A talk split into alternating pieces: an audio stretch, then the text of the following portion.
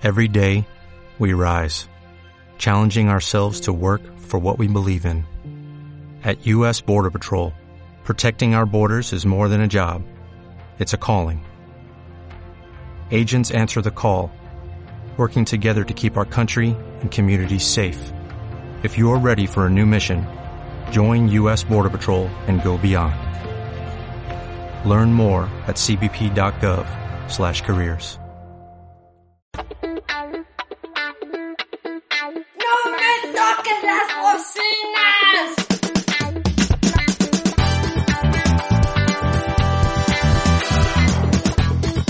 Bienvenidos a su podcast No me toquen las bocinas. En el episodio 2 de la segunda temporada. El único podcast donde no hablaremos de Maradona.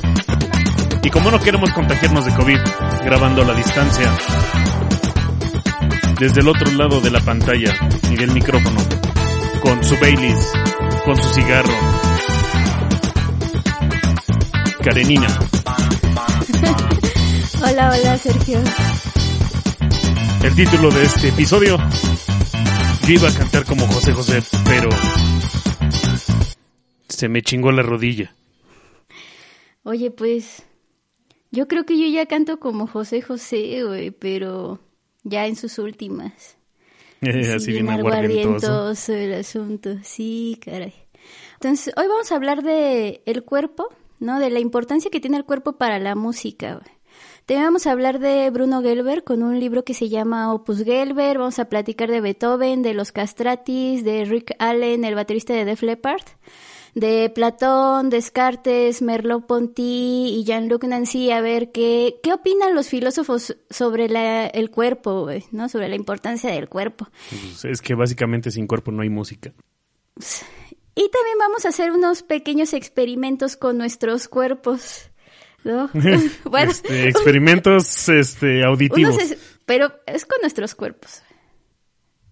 Bueno, que habrá fetiches, habrá fetiches. ASMR. Pero bueno, pues ya vamos a entrar de lleno, si te parece bien, mi search, con este librito Opus Gelber, Vamos, vamos. que justamente estaba recordando ayer que eh, pues ahorita ya está empezando la FIL, y el año pasado estaba ya en la FIL escuchando a Leila Guerriero, ¿no? Eh, presentando justamente este libro que salió en marzo del 2019, o sea, el año pasado, editado por, por Anagrama, ¿no? Y bueno, vamos a... ¿Por qué traigo en cuenta este texto? Porque si bien este libro habla de un pianista, en realidad solo hay una escena en la que Bruno toca el piano, ¿no? O sea, este libro, pues en realidad funciona para cualquier tipo de persona a la que le gusten los retratos, ¿no?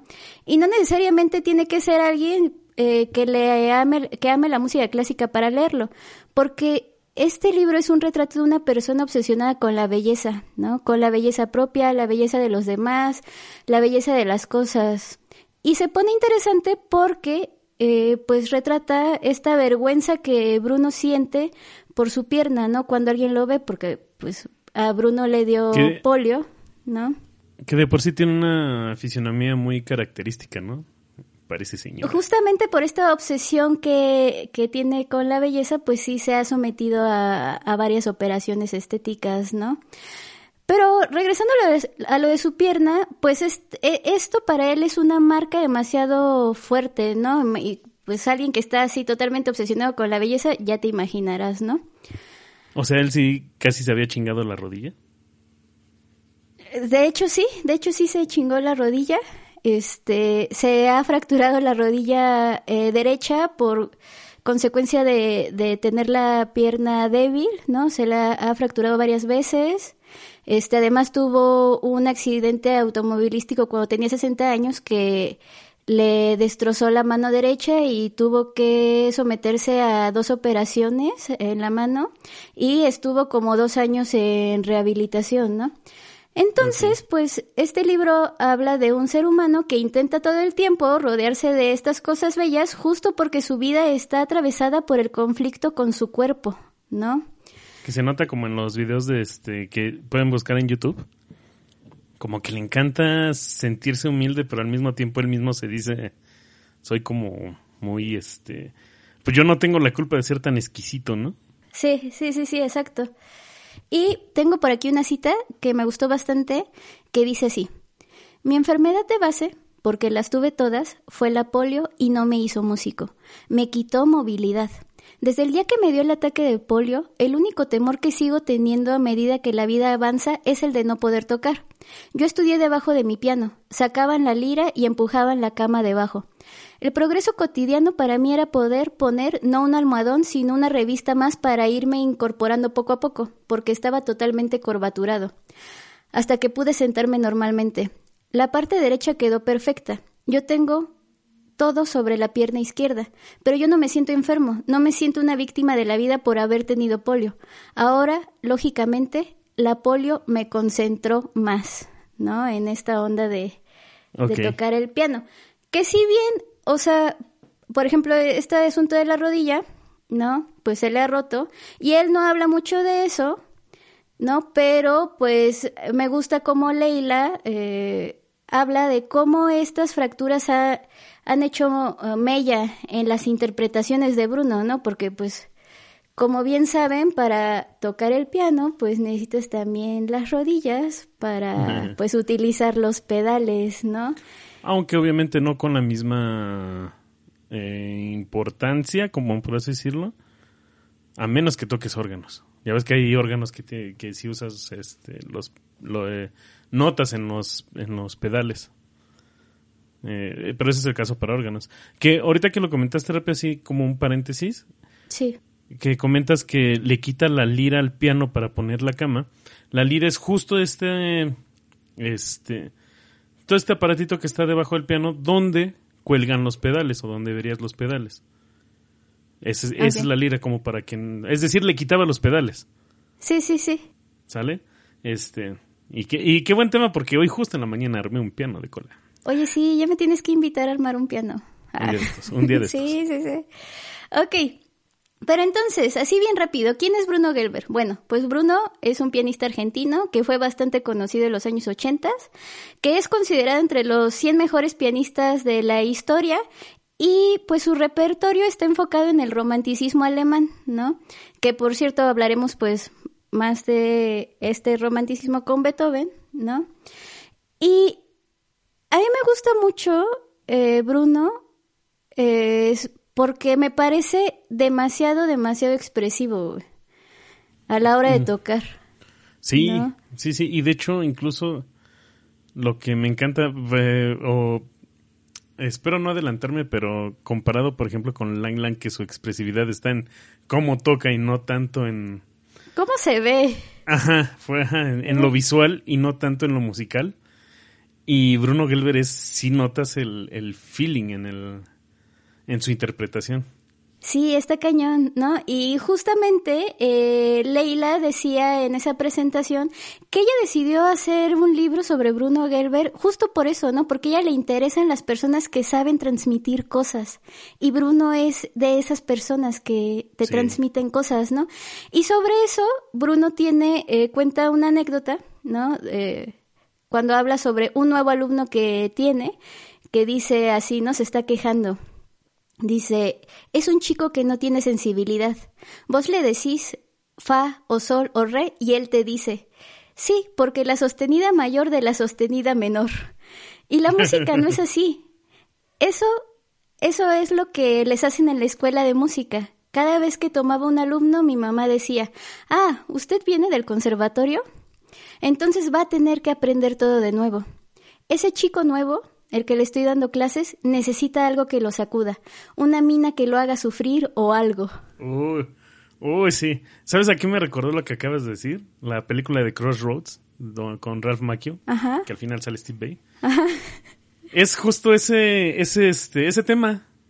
Porque Ralph Macchio este, es, un, es un guitarrista de, de guitarra clásica y de casi las primeras escenas, los primeros cinco minutos está tocando algo, es que no recuerdo qué sea, pero algo como tipo, pues no sé, alguna guitarra clásica, tal vez Fernando de Soro o algo así. Entonces le está tocando, pero, ay, está en examen, y se le ocurre terminarlo con un fraseo super blues. Entonces, obviamente, la película es ochentera, entonces obviamente se le queda viendo feo. Pero toda la película habla justo de que es, tiene toda la técnica, pero no tiene la experiencia, no tiene la vivencia. Y, y la película es como una película de viajes, este, de camino. ajá. ajá, y, y justo es lo chido, que él no aprende a tocar el instrumento ahí, sino aprende a interpretar, a expresarse a través del instrumento. Hasta que Steve Bay lo derrota. ok, ok, ok. Sí, y es que, o sea, aquí ya empezamos, ¿no? Con la discusión de, o sea, ¿qué es lo que utilizas, ¿no? El cuerpo, la mente, ¿no? El corazón. El corazón, sí, ¿no?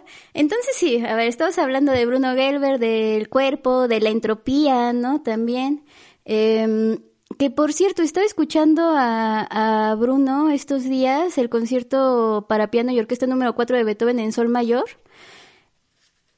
Es del 2014, o sea, Bruno ahorita tiene 80 años, tenía 74 años y pues está, está cañón, ¿eh? Está cañón.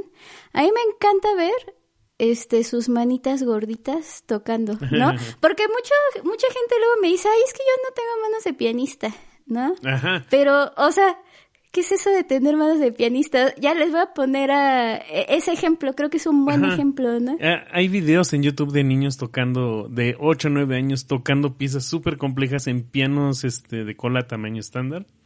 Entonces, no me pongan ese pretexto, por favor. Sí, no, no, no hay que poner esos, esos pretextos. Creo que ahora sí como Ratatouille, ¿no? Cualquiera, cualquiera puede tocar música. ¿Sí? Si quiere sí, hacerlo. Digo que, que sí, no, justo, si quieres hacerlo, ¿no? Entonces, bueno, sí. ¿Qué papel juega el cuerpo en la música? Y es que fíjate, eh, pareciera que no tiene nada que ver lo que te voy a decir, ¿no? Pero cuando estábamos platicando con respecto al, al, tema que íbamos a tocar en este episodio, bla, bla, bla, al otro día me acordé de un librito que leí hace mil años que se llama El intruso de Jean-Luc Nancy, ¿no? Que por cierto ese libro ya no lo tengo. Amigo mío, tú sabes quién eres. Si me estás escuchando, por favor regrésame mi libro. ¿No? Ah, ese, ese tema. Sí, pero bueno, el caso es que eh, me acordé de este libro que se llama El intruso, eh, que se pregunta por el yo, ¿no? ¿Qué tanto soy mi mente? ¿Qué tanto soy mi cuerpo? ¿No? Y cómo eso incide en las cosas que hago, ¿no? En este caso, cómo incide en la filosofía de Jean-Luc Nancy, porque pues a Jean-Luc le hacen un trasplante de corazón y a partir de eso, eh, pues se empieza a preguntar qué tanto es él, ¿no? Después de, de ese trasplante, ¿no? Y pues en este caso también cómo incide, eh, por ejemplo, con Bruno, pues, pues el cuerpo, ¿no? Eh, al momento de hacer música. Porque justamente eh, a lo largo de la historia se han pensado cosas distintas del cuerpo, ¿no? O sea, por ejemplo, para los griegos, específicamente con Platón, en la República, pues eh, existe como esta importancia, ¿no? De formar el cuerpo, ¿no? Pero siempre es más importante el alma, ¿no? Y luego, por ejemplo, con Descartes, con esta idea del cogito ergo sum, ¿no? Con el pienso luego existo y su res, extensa y, cuerpo pensante, ¿no?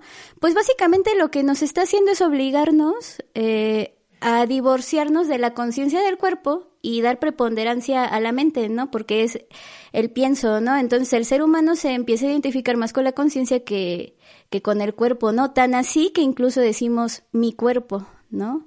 Somos seres que poseemos cuerpo, dirían los materialistas, ¿no? Y por eso... eso. Sí, pues sí. De, de que tenemos conciencia sobre nosotros, tanta que podemos separar nuestro cuerpo de... ¡Oh, qué viaje! Pues sí, hermano. Pero por eso me gusta mucho Nancy o otros filósofos como Merleau-Ponty, ¿no? Porque con ellos nos vamos a encontrar sentencias tipo el ser humano no tiene no tiene cuerpo, sino que es entrecomillado su cuerpo, ¿no? sí, claro. O sea, somos, somos cuerpo. Y creo que, al menos yo, que sí soy como más, tiendo más como a lo racional, es, esto que está diciendo Ponti o Nancy, lo he, lo he entendido a partir de tocar o de hacer música, ¿no? De que soy cuerpo, o sea, Sí. ¿de qué me sirve saber super leer bien las partituras si Claro. no puedo mover los dedos, ¿no? Sí, de hecho, de- hablamos un poco cuando platicamos sobre tus clases de piano. ¿Cómo es este? ¿Cómo ya tenías justo tus, tus ejercicios bien, pero eh, justo que te decías que te no falta me ahora? quemes. No, no, no, pero es que vaya, vas empezando. Pero es justo a veces en la escu- a veces algunas escuelas, maestros, se nos olvida decir, ok, ya tienes tus ejercicios súper bien hechos, pero ahora hay que darle musicalidad, Exacto. hay que darle expresión. Entonces, ¿Y cómo es- lo puedes hacer? Pues no estando, este, teniendo los hombros relajados. Ajá, sí, no, ¿No? Y, y realmente, yo, ¿sabes cuándo es cuando creo que yo lo logro? Justo cuando dejo de pensar en qué estoy tocando y pienso más en qué es lo que estoy, qué es lo que está mi mente divagando en ese momento. Sí, o incluso cuando dejas de pensar, ¿no? Es, es, es muy curioso cuando empiezas a utilizar tu cuerpo para, para hacer música, ¿no? Ajá, eso es, es- sí, es curioso que justo estoy pensando en algo, en alguien, y te dejas ir y, la- y el cuerpo es el que empieza a tocar según lo que estás pensando, sintiendo. Esa es la expresividad que se busca en un buen músico. Sí, ¿no? Por eso, y a lo mejor eso es lo que, eh, ah, regresando un poco a Bruno Gelber, que él sí se nota y lo sientes, Sí, sí, sí, sí. a diferencia de un poco de Lang Lang. que- Ay, sí. que Lang Lang es divertido verlo. Bueno, por lo menos a mí se me hace divertido verlo. O sea, pero ¿por qué te da gracia? Ajá, pero no aguanto escuchar un disco suyo, Ajá. este, nada más escucharlo. Sí, sí, pobre. Igual como muchas bandas de progre también. Es este, me encanta verlos. Dream Theater, por ejemplo. Me encanta verlos, puedo ver conciertos completos, pero escuchar un disco completo me cansa, porque es demasiado virtuosismo. Ok. Sí, pero está entretenido verlos, ¿no? Exacto. Oye, entonces, mira, te propongo que vayamos con algunos ejemplos eh, de músicos a lo largo de la historia para platicar un poco de cómo el cuerpo es súper importante para la música, ¿no? Para seguir a, para seguir platicando de esto. Y el primero en mi lista es el maestro Beethoven, ¿no? Mm, Tantas que, caricaturas pues, que hay de él. ¿Tantas caricaturas que hay de él? O sea, Sí, desde el hecho de, este, de ponerlo como enojón, gruñón. ah, ya, ya, ya. Pero pues es que también uno luego piensa así de la frustración de... Yo así de caricaturas, ¿están en Netflix o Bueno, dónde? bueno, acuérdate que de repente aparece en Bob Esponja. Ajá. Ajá, este... Ah, bueno, no, no, en Bob Esponja no. Es el pirata, pero ponen, en vez del pirata ponen a Beethoven Ok, en los memes. ok. Entonces es, este... ¿Están listos? Sí, este, no sé qué madre, sí, ponen la cara de, De Beethoven. De no los escucho. Ok, ok. Sí, es todo, es como un personaje ya demasiado mainstream, pero pues de repente no reparamos como en, en la vida de, de Beethoven, ¿no? Porque fíjate, Beethoven empezó a perder el oído a los 26 años, o sea, justamente en 1800, cuando presenta la primera sinfonía, o sea, justo cuando su carrera empieza a despegar, ¿no? Eh, que incluso se dice, según una investigación del British Medical Journal, que conforme fue perdiendo la audición, fue utilizando en sus composiciones frecuencias que todavía oía, es decir, frecuencias bajas y medias, ¿no? O sea, Las que se empiezan a sentir con el cuerpo. ajá, la música de Beethoven con el tiempo se torna menos agudo, menos aguda, ¿no? Sí, y, y- de hecho por eso se dice que es como su etapa más oscura, porque a lo mejor justo no usaba notas tan agudas. Sí, exacto. Oh. Sí, sí, sí. Y de hecho, eh, ya en la quinta sinfonía, en 1804, 1806, que fue cuando la compuso aproximadamente, es cuando empieza como tal su sordera, ¿no? Y también empieza él con un fuerte proceso emocional, ¿no? De hecho, algunos dicen que el opening de la quinta es en realidad una representación de cómo la sordera o el destino está tocando a su puerta, ¿no? Ujú. Eh, ya para la sexta sinfonía, es decir, la pastoral, ¿no? Eh, 1808, nos encontramos ya con un Beethoven casi sordo, ¿no? Y dicen los que saben, esto, esto lo escuché de un profe, ¿te acuerdas que tomé mi curso sobre Beethoven? ¿No? Eh, que se ah, llama José María, sí, que estuvo súper bueno. Bueno, este profe se llama José María Álvarez y tiene un programa que se llama Música en Red Mayor. Está súper bueno, lo pueden encontrar en Facebook, ¿no? Pero entonces eh, él decía que Beethoven en, en la pastoral, al carecer de los sonidos de la naturaleza, o sea, al ya no poder escucharlo más, decide representarlos en la sexta, ¿no? Y de hecho, eh, pues estaba viendo que esta es una, una de las pocas obras programáticas de Beethoven, ¿no? ¿Qué es esto de la música programática? Pues me refiero a música que tiene por objetivo evocar ideas e imágenes en la mente de quien escucha, ¿no? O sea, tipo las estaciones de, de Vivaldi. ¿no? Sí, y hace rato estaba escuchando la sexta y sí, si le pones atención casi casi sientes eh, los pajaritos volando, ¿no? Está, está muy Como natural. en el episodio de Björk, que me choca. bueno, pero lo que sí iba a decir es este... Que justo, mira, todos esos datos luego no los sabemos y, y, no, no sabemos interpretar lo que estamos escuchando. Y ahorita ya que me dijiste eso no se me había ocurrido. Sí, porque señores, sí vengo a veces en blanco, perdón. Soy un escucha como todos ustedes. No, bueno, es que yo también me tuve que chutar mi curso como de 20 horas de Beethoven, Algo, ah, algo, algo tuve que haber aprendido, ¿no? Mm, Pero bueno, ya de plano, en la novena, que es en 1824, o sea, ya tiempito después, pues se sabe perfectamente que Beethoven ya no pudo escuchar ni los aplausos ni las ovaciones en el estreno, ¿no? De la novena. Y que por cierto, bueno, esto es como más un dato curioso, ¿no? Esta obra es conocida pues como la coral porque es la primera sinfonía en que utiliza esta técnica de coros, voces, ¿no? Y pues ya, ay, tengo otro dato curioso de Beethoven. Lo voy a, decir, ah, ¿no? Este, pues ya ahora que estaba retomando mis apuntes, ¿no? ¿Tú sabías que en la octava de Beethoven eh, se hace un homenaje a Metzel? Metzel es el inventor del maldito metrónomo, del maldito metrónomo, ¿no? Hablando de sonidos, ¿no? Porque eh, al inicio del, del segundo movimiento podemos escuchar este, este tic-toc ¿no? Ok. Entonces, eh, bueno, ahí también empie porque Beethoven todavía no utilizaba metrónomo, ¿no? En algunas, o más bien, ¿no? Pero, ¿cómo está representado? ¿Con qué instrumento? Ah, con violines.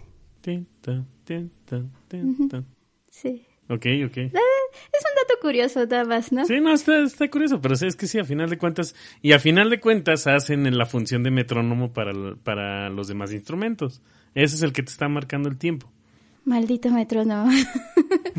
ok, bueno, luego los castratis, ¿no? Es otro ejemplo de, de música y, y, cuerpo, ¿no? Cómo el cuerpo cambia, ¿no? Ajá, y cómo, hasta dónde puede llegar la, la perfección, ¿no? O, o los prejuicios. Este, que, porque, porque ya ves que todo lo que está alrededor de los castrati este. Pero vaya, ¿cómo. ¿Hasta dónde llega esta necesidad de, de buscar el sonido o el instrumento perfecto?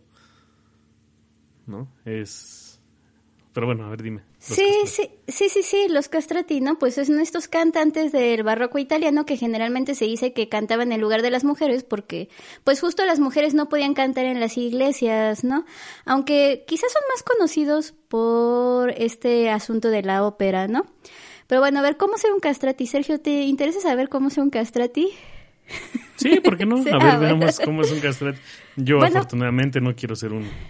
Para ser un castrati, como su nombre lo dice, necesita ser un niño eh, necesita ser castrado desde niño, ¿no? De esta forma, los registros más agudos de la voz permanecen eh, cuando te vuelves adulto, ¿no? Y esto que les voy a platicar lo, lo vi en una revista que está muy buena que se llama Opera World, ¿no?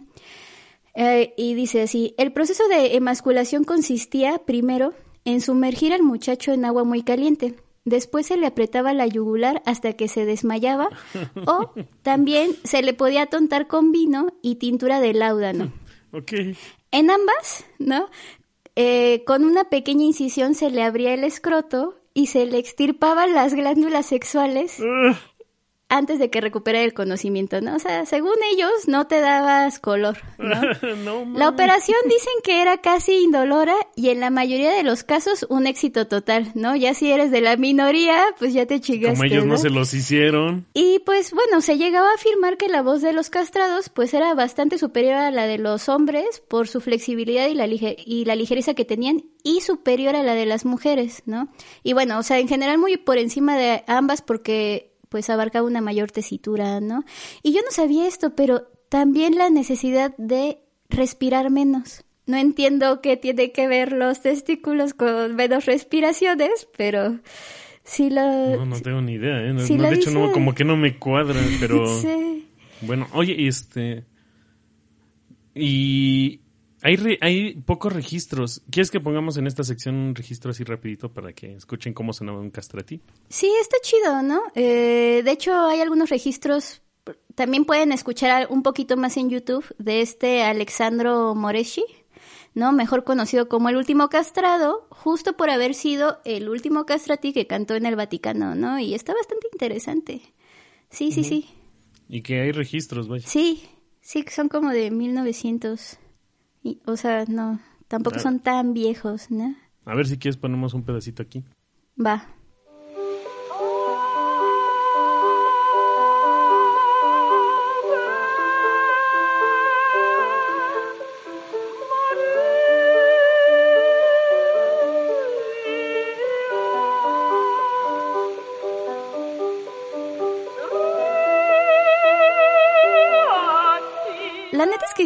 Este Moreshi, ¿no? Como que sí impresiona. No, sé, si a mí me lo ponen, yo diría, ah, pues, una mujer. Ajá, de hecho, es que, es que justo es, también había un poco de, prejuicio en esto, pero ya cuando sabes quién es, qué es y por qué canta así, ya te saca de onda, o por lo menos en estos tiempos ya es, ya este, no sé, en lo personal, por ejemplo, ya siento que no lo disfruto porque pienso más en, en por qué se los hicieron.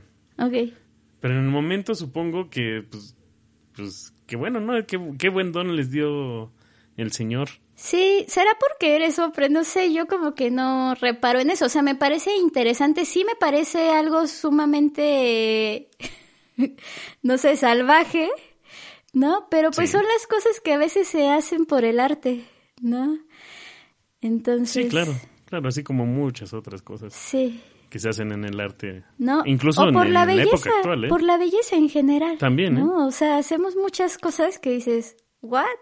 Ah, sí, porque claro, los castrates también además, este, obviamente al, al hacer esa cirugía también su, su fisionomía también se mantenía muy, muy infantil. Sí, sí, exacto, ¿no? Que bueno, yo estaba viendo fotos de Alexandro Moreschi y no sé, tengo duda de eso, pero bueno, el siguiente ejemplo eh, que tengo en mi lista es Rick Allen de Def Leppard, quien en los ochentas perdió el brazo izquierdo en un accidente de auto. Yo una vez, güey, no sé si te conté, cuando fui a Monterrey a un festival, este, o sea, como de mil horas, y eran los últimos, y ya había pasado, o sea, había terminado de pasar lo que me interesaba, ¿no? Y solo me quedé a ver porque quería ver cómo tocaba, o sea, me quedé a ver como 15 minutos, ya estaba muerta, ¿no? Entonces me salí después de verlo tocar, porque sí como que me llamaba la atención. Y, y, además, eh, ese es donde te tomaron... Sí, cállate, cállate. La foto, los de la revista o la página, y ahí sale. Ajá. ¿Qué página era para que te busquemos? No me acuerdo. o sea, en verdad no me acuerdo. Ah, bueno. Pero bueno. El, caso de Rick Allen es. Hablando desde la perspectiva de músico y justo cómo te afecta el cuerpo, es que ah, hace, hace un año yo estaba eh, practicando la batería, lo quiero retomar. Este, pero justo una de las canciones que dije fue, ah, no mames, deja, saco la de Pour Some Sugar on Me. Ok este, que se escucha fácil. Pero al momento de estar ya tocándola, porque además empieza, usa mucho el tom de piso, usa mucho el bombo, pero justo el no tener este brazo, la canción no es difícil, vaya, pero es raro tocarla porque se nota como que no es, justo no es, no está pensada para usar un brazo izquierdo. Es una lógica totalmente distinta, ¿no? Ajá, exacto. Y eso es lo interesante de tomándolo para este tema, que el tener limitaciones o más bien eh, eh, capacidades distintas o cuerpos. cuerpos distintos. Cuerpos específicos. Ándale ándale eso.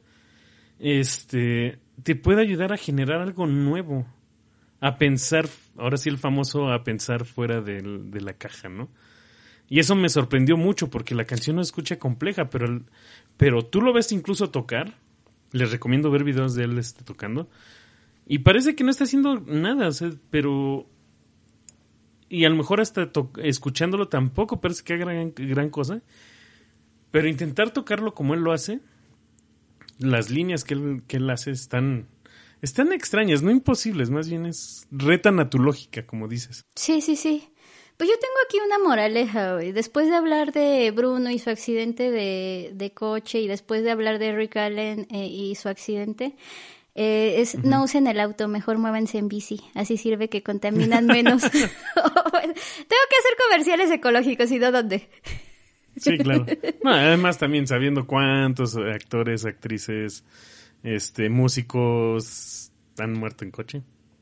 Ah, incluso hasta sin ir manejando. Sí, está cabrón. Pero bueno, vamos a lo que sigue. José José. Oye, fíjate que yo siempre pensé que la pérdida de voz de José José era como por los vicios. No sé, pero realmente nunca había investigado qué onda con José José. Hay dos teorías, ¿no? La primera, o sea que sí es cierto, ¿no? Es que por la enfermedad de Lyme, que es una bacteria, ¿no? Que causa una parálisis, entonces él tuvo una parálisis casi total del lado izquierdo del cuerpo, ¿no? Cosa que irremediablemente también afectó su voz, ¿no? Porque pues se le paralizó el cuerpo, ¿no? ¿Crees que Avril Lavigne llegue a tener esos problemas? Porque ella también lo tuvo. Y de hecho dejó de cantar un buen Ay, no sabía. Sí, Avril Lavigne. Lavigne. No lo sabía. Pues esperemos que, que no. ¿No? Y la otra, eh, pues es que todo apunta a que la pérdida de su voz, pues sí fue gracias a su estilo de vida, ¿no? O sea, lo que yo pensaba como de las copas, ¿no? Pero también porque hubo un tiempo en el que José José daba hasta 14 conciertos por semana. Ah, no, ¿no? Y esto le afectó a tal grado que hasta perdió un pulmón, ¿no? Uy, hasta a, eso hasta puede ser este la causa de su alcoholismo. Imagínate esa, carga de trabajo. Sí, está cayendo. Y está bien interesante. Pueden buscar videos en YouTube. Este. Películas. Porque hay así como. Encontré unos donde pasan. Eh, con el pasar del tiempo, ahora sí. Este, cómo va cambiando. Cómo va cambiando su voz, ¿no? Hasta el final que ya pues ya no podía cantaba nada el pobre, ¿no? Este, nada más no llegan a la canción que canta con su hija, que es como un tipo de reggaetón. Ay, no manches. Ah, sí. Tú escuches eso, tengo que escucharlo. Lo vamos a postear ahí en Instagram. Este, sí, por favor. Es, es, es, lo más, este, me dio pena ajena. ¿O cómo le dicen ahora? ¿Cringe? Ajá, ay, qué cringe. sí. Sí, sí. Ok, ok. Pero sí, no, y, y ah, así rápido con José José también, este, en la expresividad, ese, ese, más allá de la calidad vocal que tenía para cantar. Lo que amamos todos de José José es la expresión. Sí. O sea, tenía la voz, pero el, cantar, el cómo cantar, el que sí le dolía, el que sí le... Neta lo cantaba porque sí lo sentía, ¿no? Sí, gracias José José por todos esos viernes. Por tanto. Ajá, así por tanto, así oh, dejémoslo. Sí. sí, sí, sí. Pues bueno, ahora eh, pues vamos a empezar a hablar de cómo escuchamos con el pasar de los años, ¿no? O sea, Híjole. porque pues no todo se trata de interpretar, sino también se, la música se trata de oír. De cómo la percibimos, ¿no? Así la música que alguien hace. Sí. Este. Y no sé, o sea, a mí sí, yo sí tengo como un poco de trauma al respecto. Entonces trato de cuidar como mis oídos lo más que puedo, ¿no?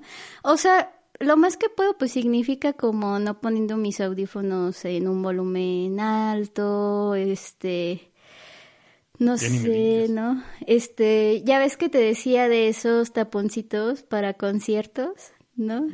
O sea, hay como muchas formas en las que puedes cuidar tu audición, ¿no? Si quieres llegar a, a viejito y todavía poder Claro, pero de eso, ¿cuánto estás perdiendo de la... Por ejemplo, el timbre de un instrumento. Ah, no, sí, sí, sí, sí. Digo, yo no los uso, no, Solo los platicábamos, no. Ajá, yo sí, yo no los usaría porque justo es, por ejemplo, el slap de un bajo, ¿no? Que tiene, te da mucho grave, pero al mismo tiempo los latigueos estos que hacen con la cuerda, este, tienen mucho, mucho agudo. Entonces yo creo que sí se perdería con esos tapones. Sí, pero bueno, hay cosas que sí podemos hacer. Y la más básica es no exponernos, ¿no? No exponernos a, a volúmenes tan altos y... A aprender a usar nuestros aparatos desde el celular, todo eso. Que es algo que ya más o menos habíamos tocado en, en otros episodios. Sí. De hecho, desde el primero. Uh. Hace tantos años, ah. Uno. Hace un año, bueno. No, ya más, ya, ya. A ver. Yo creo que muchas veces lo primero que tenemos que hacer es aprender cómo funciona nuestro oído. Esto lo aprendemos en primaria, creo. Oh, creo que falta esa clase. a, ver, a ver, platícame. No, fácil, es, este, no me voy a meter tanto en ondas de biología y todo eso, pero fácil es, tenemos un sensor, nuestro oído es como un micrófono detecta las vibraciones que hay en el aire en, nuestro conducto auditivo, detecta esas vibraciones, que puede detectar en promedio entre los 20 Hz, es decir, 20 oscilaciones por segundo, hasta los, en promedio, 20.000 vibraciones por segundo. Entonces, algo de lo que decías es, este, depende cómo cuidemos nuestro oído, es, este, podemos ir eh, podemos ir perdiendo sensibilidad con el paso de los años. Una persona que tiene 5 años no este no escucha igual que una persona que tiene 30 y a, y a esos 30 años hay que ver cómo cómo usó sus oídos. ¿Cómo has vivido la vida loca? Ahora, de ahí a los 40 y después de ahí a los 50, 60, 65, 68, es decir, cada vez va a ser más, más exponencial el, daño que podríamos tener. Yo, por ejemplo, una de las cosas que me di cuenta es que por comodidad y estética uso mucho audífono chicharito.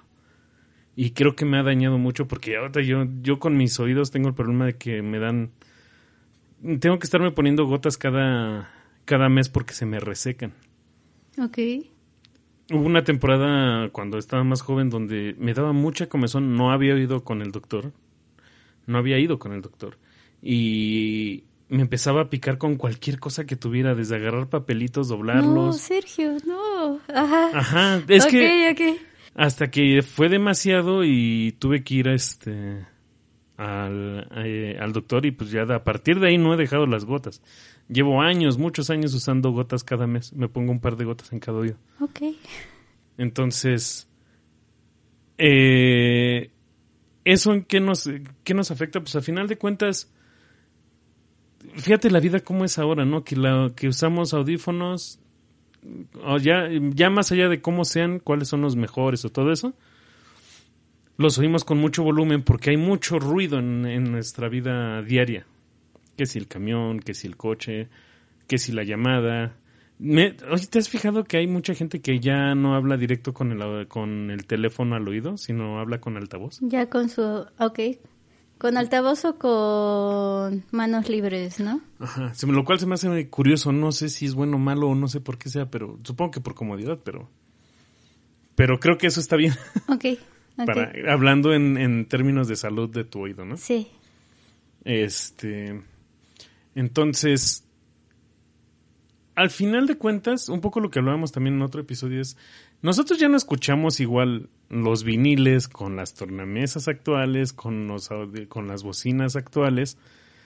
Este, el timbre es totalmente distinto, la tecnología ha cambiado y no vamos a escuchar como se escuchaba hace 60 años, por más que te pongas acá de hipster y, comprando tus Fishman este, y tu tornamesa Fishman de hace 40 años. Lo único que estás haciendo es es este escuchar feo. Sí, sí, sí. Pero bueno, eh, justo decíamos que queríamos hacer unos experimentos auditivos para ver qué tanto, qué tan dañado tenemos nuestro oído. Pero A ver, a ver si, a ver si es cierto que cuido mis oídos.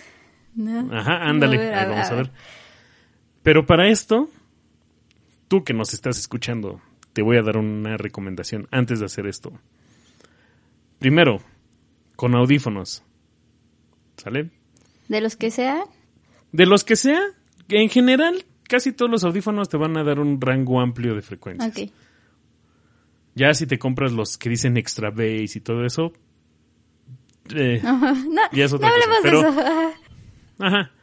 Pero vaya, al final de cuentas que reproduzca lo más que se pueda, ¿no? Unos buenos audífonos. Lo siguiente es, mm, bájale a tu volumen, no lo pongas más allá de la mitad, porque este, te podemos dañar tus oídos, no queremos eso. Es más, mira, te vamos a dar tres segundos para que le bajes. Bájale a tu volumen. Baja tu volumen. Y vamos a ver. el, el, primer, el primero que vamos a, a probar es. Van a ser dos. Es uno que es para probar los graves. Aquí es. Lo que vas a notar es que en tus audífonos va a empezar desde los 10 Hz, que estos en teoría no son audibles, a menos tal vez un niño, un perro, un niño recién nacido, un perro. Y va a ir subiendo poco a poco, pero aunque tú no le subas a tu volumen, vas a notar que va subiendo el volumen. Y eso tiene que ver con cosa de acústica. Entonces, por eso es que no, no le subas a más de la mitad. Sí, si no hacen caso ya no les vamos a poner más experimentos. Ay, no, bien maestro. No, pues es que, sí, ándale, es que, ah, es que también hay que tener cuidado. Se, podemos llegar a dañar sus oídos. Okay. Hay que tener mucho cuidado con eso. Aquí va a entrar un, este, antes de la prueba va a entrar un, una alerta de, de daño. okay. Y en el segundo experimento vamos a hacer un tono como de mosquito que esto es un es una señal de 17.4 kilohertz y es muy agudo. Este es el que nos va a decir qué tan mal estamos de nuestros oídos. Este, a ver, los vamos a poner y ahorita nos ahorita me dices qué este qué, qué sientes, ¿no? Va. Órale. Entonces, los ponemos en 3 2 1 10 hertz. 20 30 40 50 60 70 80 90 100 110 120 130 140 150 160 170 180 190, 200. Pues yo sí escuché todo. Ay, Y, pero, sí, sí, o sea, sí. se escucha que va aumentando, pero más bien me sentí como en un viaje acá. no, de hecho, este, este justo, creo que más bien la intención de este es que checar a partir de qué, tus audífonos, a partir de qué frecuencia empiezan a sonar bien. Ok. Ajá. Este es, ajá, este es más para probar tu, tu equipo. Vamos a poner el otro. Ok. Escuché desde el inicio, ¿no? Este, este especialmente sí, este, tengan mucho cuidado si, si se llegan a lastimar o sienten que está demasiado alto el volumen, este, ah, pues ahora sí que quítense los audífonos. Bájenle nada más. No pasa Bájenle, nada. porfa. Va, va a sonar. 3, 2, uno. Ay, güey.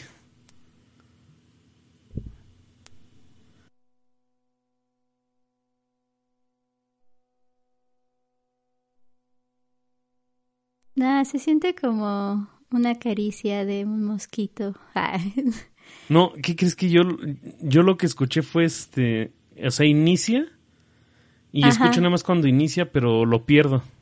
Ah, ok, no, yo sí escucho todo, todo, todo, todo, todo. Sí, no, yo no.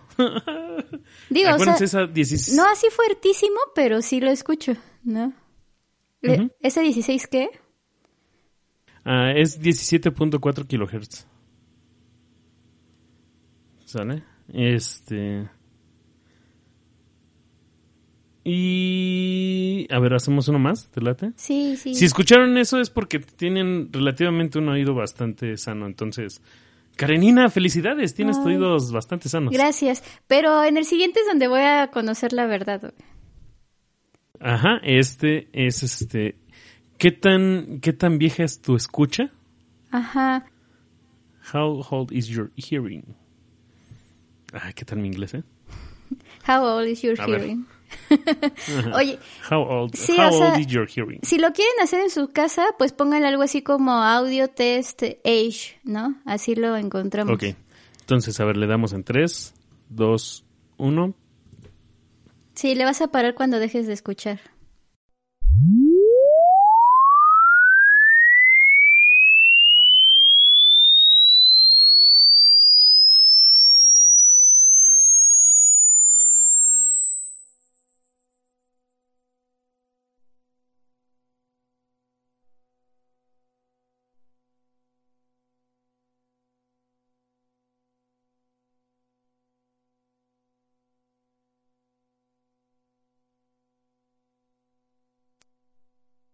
Oye, no, pero voy a, a, delatarme con mi edad.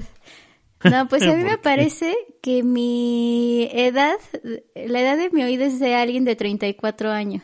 O sea, está bien, pues dos años más, ¿no? ¿Qué, qué rango de frecuencia llegaste? Hay muchos números. eh, 15.722 Hz. Oye, no es tanto. A mí me salió de 14.865. Mi edad es de 38. Dos años más también. Oye, entonces ah, estamos pues traqueteados dos años, ¿eh? sí, sí, sí, sí. No, pues no está tan mal, siento. Háganlo en su casa, va a estar chido, ¿no? Y ya nos cuentan ahí en Instagram, este, por inbox, ¿sí se llama inbox? Bueno, nos cuentan ahí cuánto, cuánto le salió, ¿no? A ver qué tan traqueteados este... están. De hecho, oye, y eh, posteamos esto en Instagram, ¿no? Estos links. Ah, sí, me late, me late.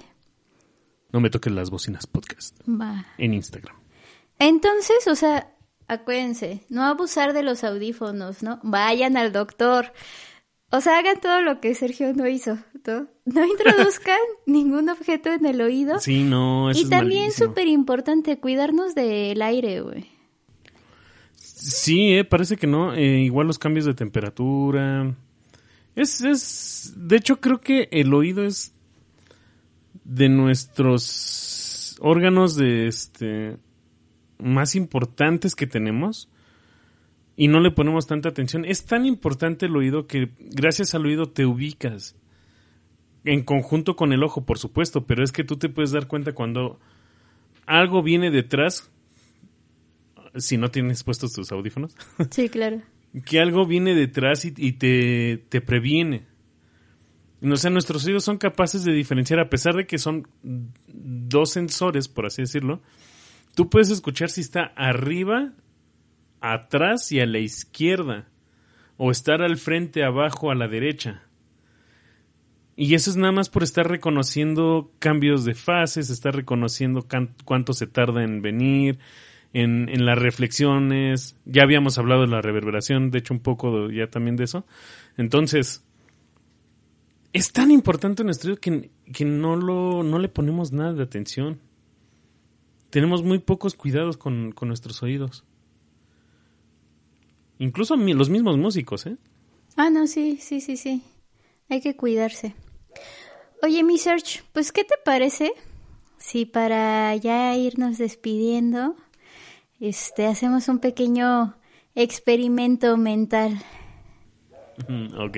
A ver, la vez pasada yo empecé, ahora tú empiezas. Ahora me va a mí. Ok, pues esto es, es así como muy sencillo, güey. La neta es que me robé la idea de Game of Thrones, ¿no? Ok. Este, o sea, George Martin ya es que casi no es sádico, ¿no? Entonces, a ver. Ah, creo que ya sé por dónde vas a ir. ¿Sí? Ok. Eh, ¿Overin? ¿Overin? No, no, no, no. Ah, ok, ok. Es que, a ver, o sea, métete tú en el papel, ¿no?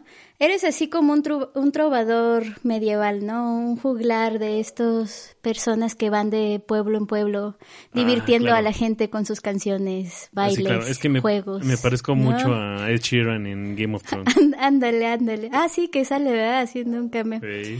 Bueno. Cantando, obviamente. Eres un juglar, ¿no? Que va de pueblo en pueblo eh, llevando las noticias de lo que pasa en el reino, ¿no? Y de repente, pues se te ocurre, este... Esos eran los corridos. Ajá, se te ocurre eh, cantar una canción sobre que Cersei es bien puta, ¿no?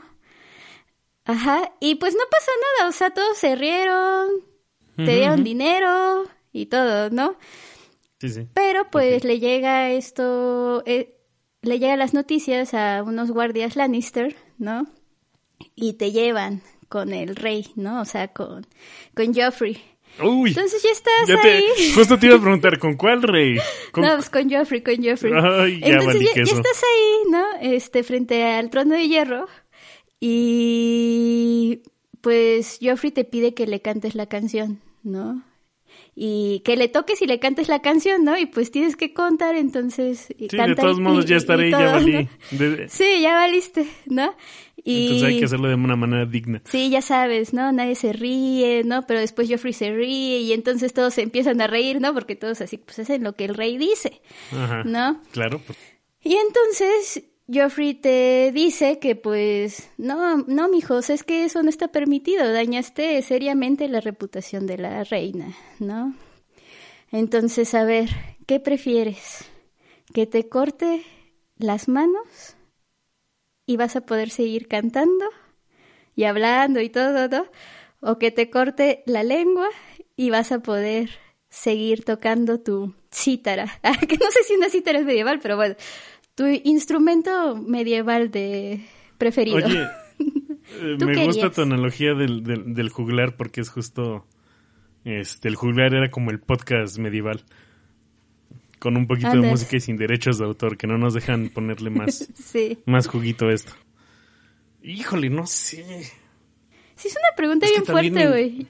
Sí, es que también me gusta hablar. Y al final de cuentas, mira, no, según... poco? Por eso hago este podcast. Este. Mira, según lo que hablamos también el podcast pasado, es que incluso tú puedes expresarte con la música, pero es que hay cosas que a veces quieres decir de una manera tan puntual que, que es importante la voz. Sí. Entonces puedo expresar, eh, no estoy dando todavía mi respuesta, pero a ver, por una parte, puedo expresarme de una manera más efectiva con la voz, incluso si quieres en forma de metáfora o como quieras. Porque es más fácil que la gente entienda lo que estoy queriendo decir. Ahora, expresarme con música no tendría censura, pero para eso tendría que, eh, digamos que por así decirlo, los conocedores de música son los que entenderían. Y al final se podría perder mi mensaje en el tiempo. No lo sé. No, yo estoy en desacuerdo con eso de que los conocedores de música, güey. Yo siento que cualquier persona puede, es capaz de entender la música que sea, ¿no? Incluso hablábamos, por ejemplo, con esto de Beethoven, ¿no? Con la onda de la música programática, ¿no? con Vivaldi así. Pero, ajá. Sí, pues, por eso un poco, es que no, como pones comillas cuando estás diciendo algo. Este, pero bueno. Menos si no tienes manos. Yo creo que prefiero así quedarme sin voz. Sin voz. Sin voz porque... es súper cursi esta frase, pero ni modo. Este... Pero a final de cuentas puedes provocar más emociones y sentimientos con música que con la palabra hablada directa. Ok. Entonces sí, creo que... Sí, es una... No lo sé, obviamente no quiero perder ninguna, Una decisión difícil, ¿no? Pero no... Incluso hasta ni siquiera los pies. O sea, que ya te tardaste tanto que Joffrey dijo, pues ya la verga, güey. Córtale las dos manos y la lengua. Déjenle los pies. Bueno, ya por lo menos con los pies ya puedo tocar este... Ya puedo tocar como... Como este... Como luego los videos de que salen así tocando con los pies. Ok. Ah, pues, también hace música. Ya puedes caminar, güey, date por bien servido. No sé qué vas a comer. Ya puedo correr. No, pero... pero sí. Ok. Ok. Muy bien. A ver, el mío. Tengo Híjole. miedo. A ver. ¿Te, te, te moriste? Eh, te moriste y te vas a ir a otra dimensión. Ok. Pero resulta que en ese lugar llámale. De, ti depende si es cielo o infierno. Ok. Ajá. O sea, tiene que ser católico. Bueno, va, vamos a ver. o Cielo, sea, el punto es llegar, cielo a, o llegar a un lugar. Ok. Ajá. Es, es que más bien no quería poner que fuera así el infierno. Llegas a un lugar después de morir donde vas a tener que elegir una de tres opciones. Ok. Ajá. Primera opción. Primera opción. Que estés con José José Ajá. en una bohemia eterna. Ajá. Tienes instrumentos. Tienes una guitarra, por lo menos. Un piano. O un piano. ¿Va? Pero José José no tiene voz. Ok. Puedes estar en otra habitación con Chopin. Ajá. Él puede hablar, puede hacer todo, pero no tiene manos. Ok. O. o puedes estar con Bad Bunny. Y él no tiene ningún problema y hay instrumentos musicales. Ok. No, me la pusiste muy fácil, güey. Me la pusiste muy fácil. Mira, para empezar, es que la otra vez vi un video de José José, güey. Hace mucho, ahorita me acordé. Donde se enoja porque dice que el teclado, o sea, es un teclado, güey. Que el teclado está desafinado. ok. No, y hace así como su, su berrinche. Entonces, o sea, ya descartó. O sea, un teclado digital. Sí, o sí, sí, sí, sí, Un piano eléctrico Sí. que no se va a desafinar. Exacto, ¿no? Ok. Y entonces ya descartado, güey. Y luego, pues está bien fácil entre Bad Bunny y Chopin, ¿no? Bad Bunny que haga música y te pueda cantar al oído. Pues y- no, no, la neta no, porque pues tendría a Chopin para que me enseñara como mil cosas. Aunque no tuviera hermanos, pues sí puede enseñar, digo. Llevo tomando todo este año clases en línea, pues que no puede enseñarme a alguien que no tiene manos, pues no pasa nada, ¿no? Entonces, No, pero a ver, a ver, a ver. Voy a. oh, ya, ya sabes que yo soy el abogado del ya me la reggaetón. pusiste. A ver. Ajá. No, no, no. Ahí seguimos lo mismo. Nada más lo que quiero defender un poco es. Pero a ver. Sí, ¿y, y qué pasaría? ¿No podrías tú enseñarle a Bad Bunny a hacer Pues no mejor música? enseñarle, pero ajá, podríamos, pues ya estamos en el infierno, no, ya, ya en el infierno. Y es para la eternidad, Sí, piensa o que sea, es para la eternidad. Podríamos generar como una bandilla chida, güey, con otro estilo totalmente, o sea, tenemos todo el tiempo del mundo para diseñar lo que queramos, ¿no? Entonces también estaría chido, ¿no? Estaría chido. Pero pues seguramente él no me va a enseñar cosas nuevas, ¿no? Tú le vas a enseñar. Pues supongo. Entonces, no, me quedo con, con Chopin. ¿no? ¿Sabes qué haría yo? En esa ¿Qué situación. harías tú? A ver. ¿Tú Me voy con con Bad Bunny. Pues hace rato estabas Espera, escuchando espera. no sé qué. ¿Qué? ¿Qué? ¿Qué? ¿Qué? La qué? rola ¿Qué? que estabas escuchando antes de que... Ah, era Atrévete Ah, de pues Calle sí. 13. Ah. No, pero ese es otro nivel. Eso no- ese es el reggaetón del chido. No, no es cierto, nada más como cuatro canciones, pero. Este. No, ahí te va. Yo iría con Bad Bunny. Ajá. Como dices, igual para, para, para echar el cotorreo y decirle, a ver, güey, ven. No, me salgo del cuartito. Ay, no, pues así No, sí. voy, voy con, con, con este. Voy con Chopin y con José José. Y, güey, a ver, vamos a echar acá el cotorreo y armamos una banda entre los cuatro, güey. Ah, no, pues sí, sí. no, pues así sí. Tú nunca me dijiste que podía estar cambiado de puertas. No me, yo nunca dije que. Tienes este, razón. Tienes razón. No, sí, me gustaba tu respuesta. Oye, mi Serge, pues yo creo que ya nos despedimos, ¿no? A ver, ¿qué te parece si para el próximo episodio platicamos un poquito de Johnny Cash, ¿no? Con... Ah, va. Tiene, salió hace poquito, bueno, no sé, hace unos años en sexto piso un, un libro de poemas inéditos de Johnny Cash, ¿no? Entonces podemos hablar un poquito de Johnny Cash, eh, de Lady Gaga y todo este asunto de la creación artística, o vamos a ponerle así de el arte de contar historias, ¿no? Con esta onda de la inspiración, las musas y así, ¿no? No sé Ah, por qué Lady tema. Gaga, pero pues, pues porque sí, ¿no? Porque cuenta historias. ¿No viste Born... Born... What? ¿Cómo se llama la película? La de... A Star is Born. Ah, Star, Star is Born. Sí, la idea está chida, ¿no? Entonces, Sí, sí está chida, ¿no? De que está chida, está chida. o sea, está chida su música. Ajá, sí, sí, ¿no? también. Entonces, pues a ver nuestras redes, mi search. La única que tenemos, instagram.com, diagonal, no me toquen las bocinas, podcast. Acuérdense que nos encuentran en Spotify, iBox, eh, SoundCloud, ¿no? No SoundCloud, no. No, sí, también. pero No, sí, sí. Google Podcast, este, Amazon, ya en todos, en todos lados nos encuentran. ¿Sí ya estamos en Amazon? Creo que sí. Porque Ah, de en lanzar Amazon Apple, Podcast. a- Apple, no, Eh, iTunes, no sé Apple qué, ¿no? Podcast. Entonces, ¿Dónde, dónde escuchen podcast? Sí, ahí Seguramente nos uno de van a estaremos. encontrar, ¿no? Pues bueno, mi search. Spotify.